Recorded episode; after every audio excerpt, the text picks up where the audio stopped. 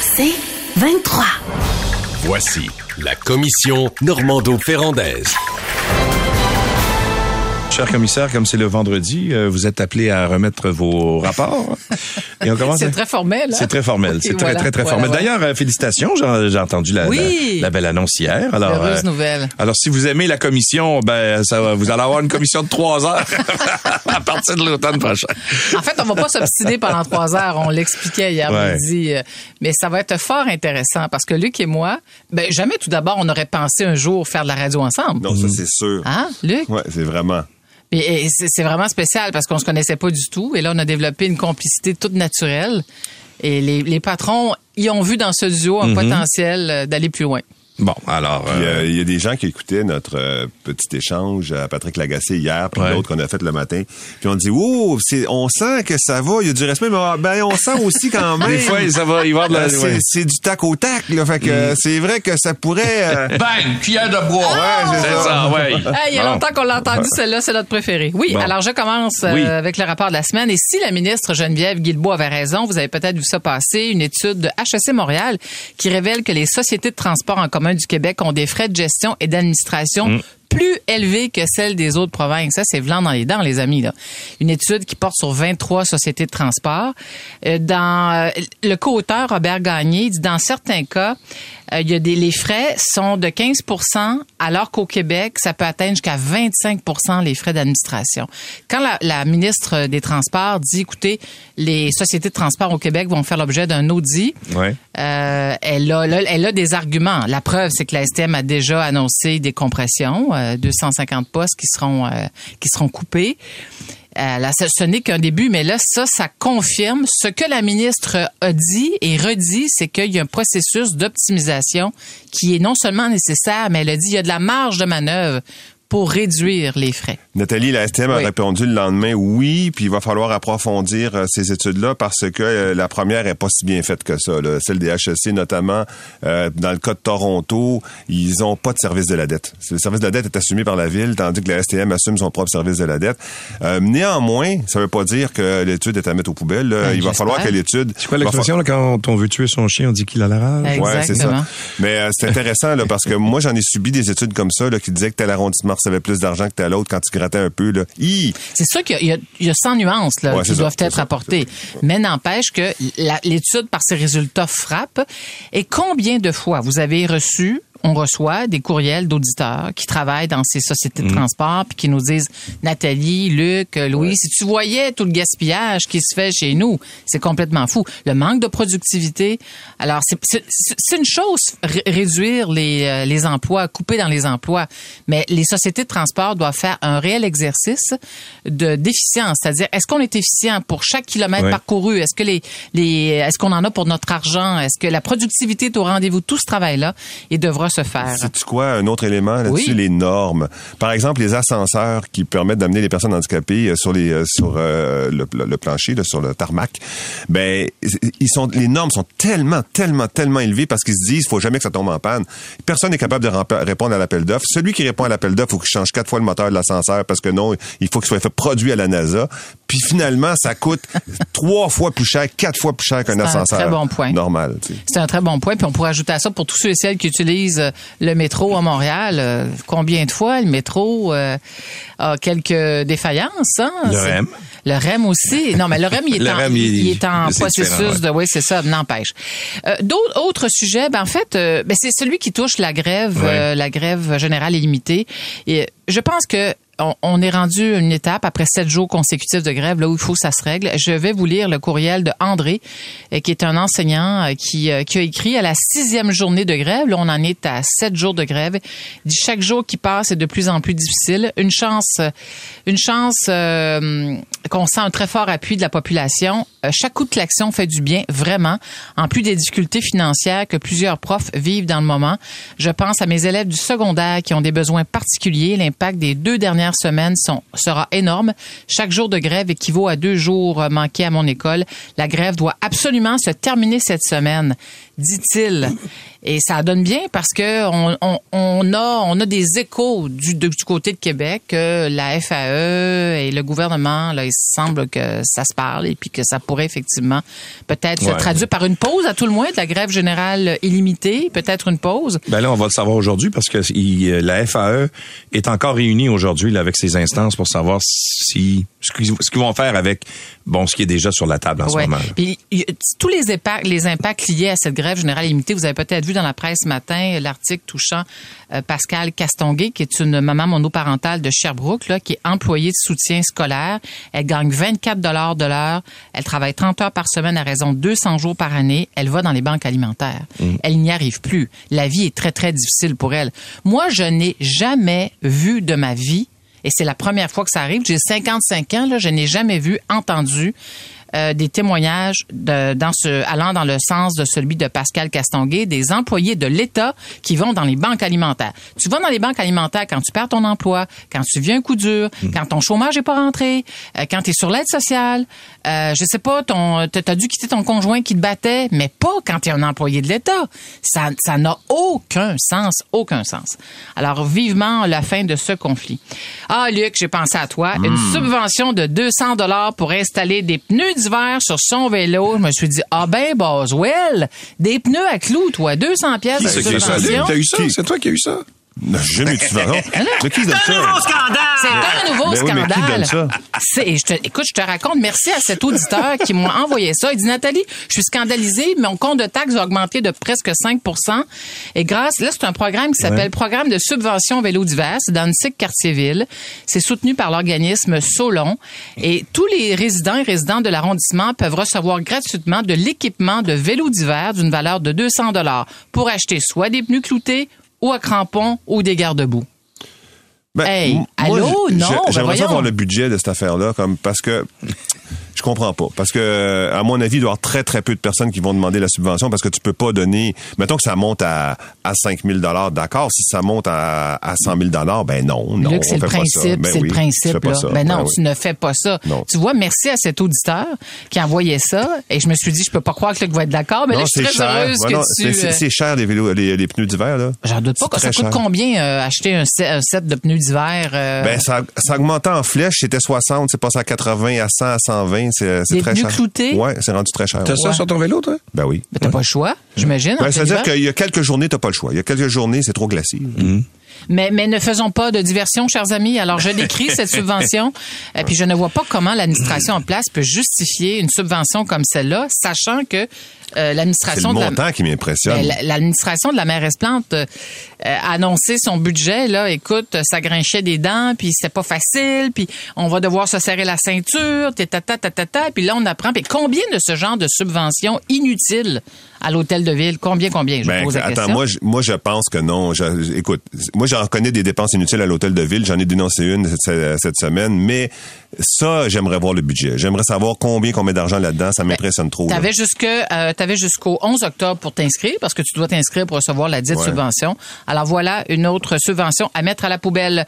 Vous pouvez vous sortir un texte euh, signé par les journalistes du, euh, ben, fait le bureau d'enquête de la presse qui a retenu mon attention et bien honnêtement, après l'avoir lu, je suis scandalisé. Les 45 bibliothèques municipales de Lille, à mhm. compter du 1er janvier, euh, vont pouvoir expulser des gens dont l'odeur, euh, l'hygiène corporelle laisse à désirer. Mais ça, je me demande comment tu peux appliquer ça. Ben, c'est Parce que tu as vu les amendes aussi? Oui, ça va de 300 à 1000, je pense. Et, et ça peut aller jusqu'à 3000 dollars. Mais tu fais comment là? Il y a quelqu'un qui rentre? C'est une récidive. Tu fais, ah 300, 300.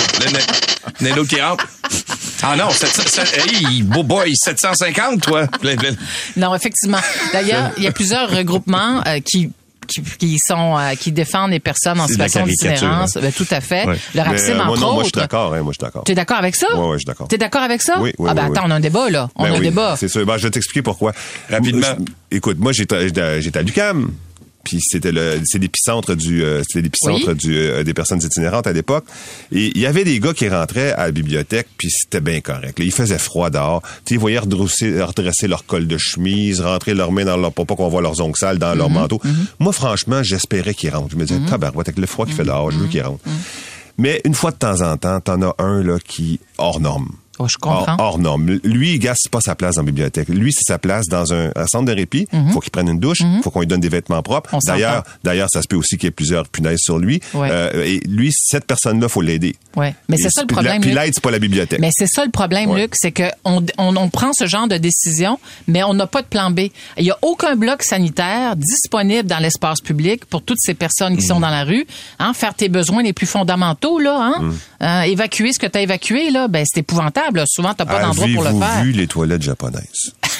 J'ai pas vu les toilettes japonaises. quelque chose. J'ai pas vu ça. On quelque chose. On, T'en as pas des luxueuses comme ça chez vous, On connaît les toilettes turques, mais les toilettes japonaises. Ah, il y a, beaucoup de toilettes turques dans les mais il y en a de, d'immense grande qualité, auto-nettoyantes. En tout cas, il y a un film. En conclusion. Oui, j'ai vu, oui, le film, oui, j'ai vu ça. OK, tu parles de ça, absolument. Oui, oui, oui, tout à fait, absolument. On en reparlera peut-être. Euh, il y avait la toilette silencieuse de Mme Marois également. Oui, tout à fait.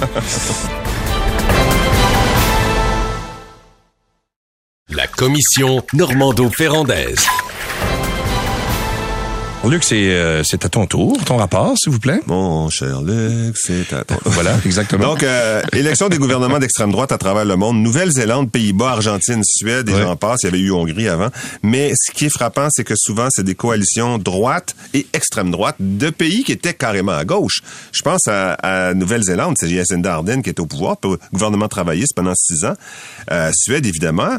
Comment ça se fait que ces pays-là virent à droite euh, si rapidement ça, et même avec des tendances extrême droite, on pense à la Suède. entre autres. Pays-Bas. Ben, dans tous les cas, c'est des crises insolvables, euh, euh insolubles. Euh, donc, euh, Nouvelle-Zélande, la crise de l'inflation qui n'en finissait plus, et des catastrophes naturelles qui se sont multipliées, une incapacité du gouvernement, puis la COVID, la façon de traiter la COVID, mais des crises qu'on n'a jamais vues avant. Tu sais.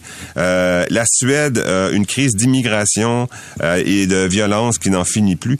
et les Pays-Bas aussi qui veut se protéger des décisions de l'Europe. Donc, on voit que quand il n'y a pas de solution, les gens sont attirés par les solutions radicales. Ils disent, là, ça va faire. Nouvelle-Zélande, ils ont prévu un, un coupure de taxes de 4200 dollars par euh, personne euh, ben non, ça se fera pas. Là, mm. Ou alors si ça se fait, il va falloir le récupérer ailleurs. Surtout qu'ils disent que la façon de financer ça, ça va être de taxer les maisons de millionnaires euh, euh, étrangers qui s'installent en Nouvelle-Zélande pour se protéger du chaos social en Californie. Il y a beaucoup de, euh, c'est une tendance. Hein, des, des multi multimillionnaires s'achètent des gros gros terrains en Nouvelle-Zélande pour se protéger du monde. Mais ça financera pas ce passé, c'est pas suffisant. Mais ça démontre à mon avis un monde sans solution. Puis d'ailleurs, en parlant de monde sans solution, je rajoute un point. Avez-vous ça, 2 millions de personnes déplacées par les euh, inondations dans la corne de l'Afrique, ça c'est sorti hier. Euh, Éthiopie, euh, Kenya, Érythrée, euh, Somalie.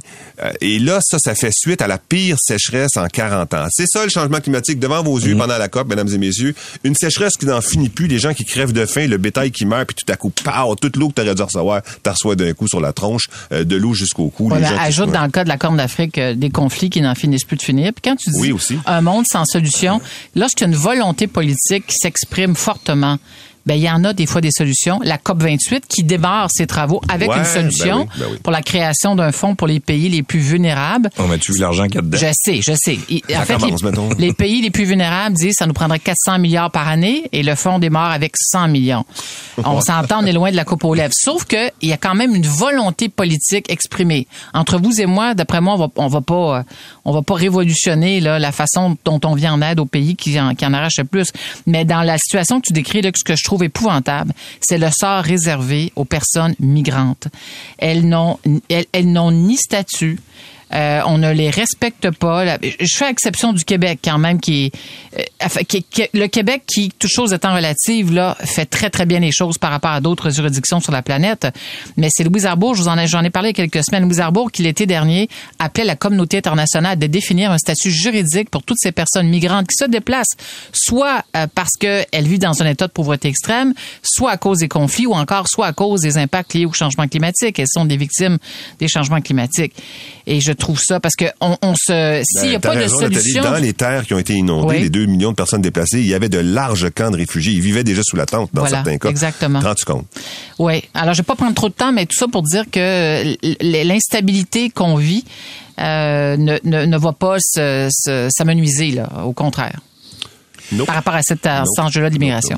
La Commission canadienne de, des droits... Vas-y donc, Louis. Non, non, j'allais dire... Euh, la, je sais, j'allais ouais, dire la Commission canadienne des droits de la personne va relancer la souveraineté. Euh, tu euh, la souveraineté, on a essayé de la lancer. Il y a des gouvernements péquistes qui ont essayé pendant des années de pousser là-dessus avec euh, des arguments sur le chevauchement des euh, gouvernements, sur les dépenses inutiles du fédéral, sur une, mauvaise adéquation problème-solution, mm. parce que c'était dirigé par Ottawa, etc.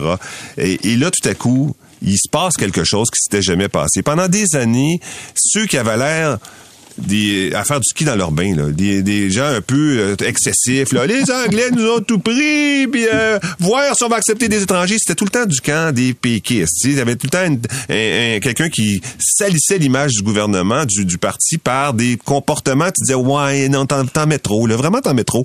Mais là, c'est t'en mets trop de l'autre bord. C'est que euh, c'est du côté fédéraliste que là, tu vois apparaître des tendances. Tu dis, non, non, non, non. C'est beaucoup trop, là. C'est beaucoup, beaucoup trop. Tu me diras, toute la, Chambre des communes a voté contre rapidement, puis toute l'Assemblée nationale. Néanmoins, ça reste une organisation euh, payée par le gouvernement, puis c'est pas la première fois, c'est pas la dernière non plus, on le vu à l'Université d'Ottawa. Donc, cette idée-là d'un fédéralisme extrémiste, mm. ben, ça va commencer à faire marquer des points euh, au mouvement souverainiste. Le vendredi. T'as-tu vu la, la réplique euh, justement de euh, sur le, le, fameux document de réflexion là, par euh, la présidente dans le journal? Non. ce matin? Non. Elle a, elle a fait une lettre ouverte pour dire que bon, ça a été mal interprété.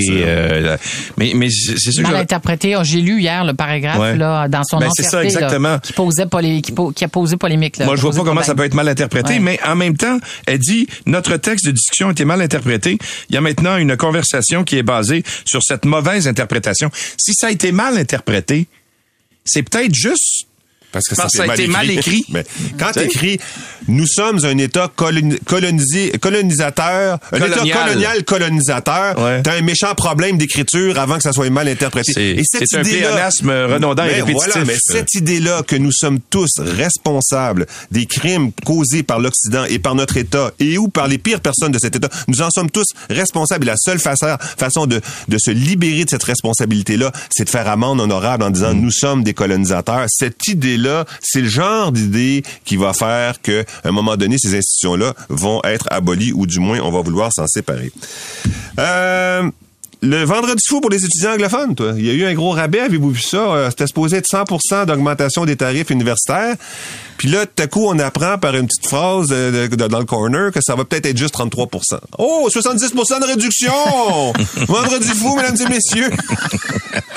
ah, j'adore ton humour, mon cher Luc. Mais en fait, le gouvernement euh, propose une solution de compromis euh, par rapport à l'augmentation des frais de scolarité aux étudiants. Mais c'est drôle, avant, ça coûtait 100 ça coûtait, ça coûtait 17 000 pour euh, s'occuper d'un étudiant anglophone. Tout à coup, hop, on a eu une réduction. Ben là, on a sauvé sur le chauffage, le réchauffement de la planète, comprends-tu?